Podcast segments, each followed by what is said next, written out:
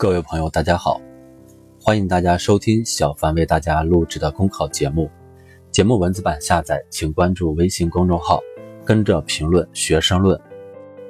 本期话题为强化科技创新的正向激励。创新就是生产力，企业赖之以强，国家赖之以盛。激活创新的源头活水，既需要弘扬创新精神，培育创新文化。也必须尊重创新规律，保护创新成果，形成促进创新的正向激励。最近，山东一所高校创造了一项中国高校专利转让记录的新闻，引发了关注。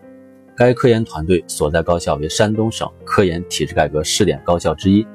根据政策，允许成果转化收益的百分之八十划归科研团队所有，而且这笔收入的个人所得税还可以减免百分之五十。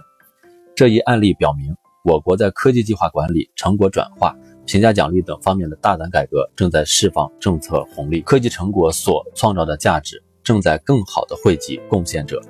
优秀科技创新人才正在得到更多合理的回报，这些都激励着更多科研工作者刻苦攻关，逐浪创新大潮。创新离不开政策保障和制度支撑，不断完善的知识产权制度、专利制度。科学合理的产业政策，针对性强的税收优惠等等，都是鼓励创新的有效手段。比如，针对芯片行业，由于投入产出比较大，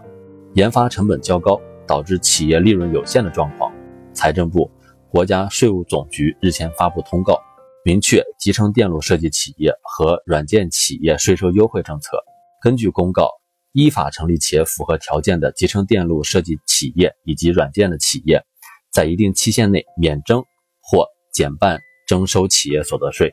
这将有利于相关企业增加研发支出，吸引优质人才。其实，越是基础性的科学研究和技术开发，越像深埋于地下的种子，把政策的水浇透，把制度的肥施足，才能促进其破土发芽，早日开花结果。习近平总书记指出，要加强体系建设和能力建设，完善国家创新体系，提高创新体系整体效能。对一个国家来说，创新是一项系统工程，考验的是系统集成能力。比如，在科研攻关阶段，怎样吸引更多的人才投入到基础科学研究，为更长远的技术突破夯实基础呢？在技术转化阶段。怎样提升转化效率，实现产学研一条龙呢？在技术商用阶段，如何为企业创造更加优质的营商环境？最近一段时间，国务院举行政策例行吹风会，详细介绍了如何进一步提高企业创新能力。教育部党组印发通知，要求各高校完善体制机制，为科研管理松绑助力。种种政策措施。正是要拧紧创新的链条，激发创新潜能，用足用好政策，凝聚众志，集聚众力，我们的创新能力就会得到系统性、整体性的提高。当前，有的国家滥用国家力量打压我国创新企业，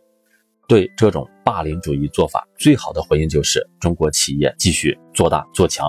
把自己的事情做好。这不仅要求创新企业具备忧患意识、底线思维。遇事有备案，遇险有备胎，更需要我们不断的完善制度环境，培厚政策土壤，为创新人才和创新企业提供广阔的生长空间。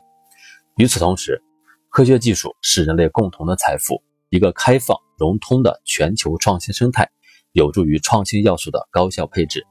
我们强调自主创新，提升创新集成能力。正是要坚持自主创新和开放创新双轮驱动，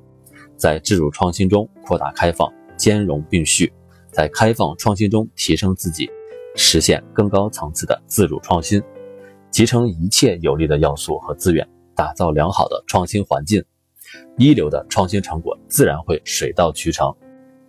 今年五月发布的《二零一九全球科技创新策源城市分析报告》显示，以北京。上海、深圳为代表的中国城市，进入了全球创新策源力引领者行列。创新策源力体现的是一座城市持续孕育学术新思想、科学新发现、技术新发明、产业新方向的能力。这从一个侧面印证中国日益成为全球创新的重要推动者。展望未来，我们必将实现自身高质量发展的同时，为人类发展进步做出更大的贡献。本节目所写文章均来自人民网、求是网、学习强国。申论复习，请关注公众号，跟着评论学申论。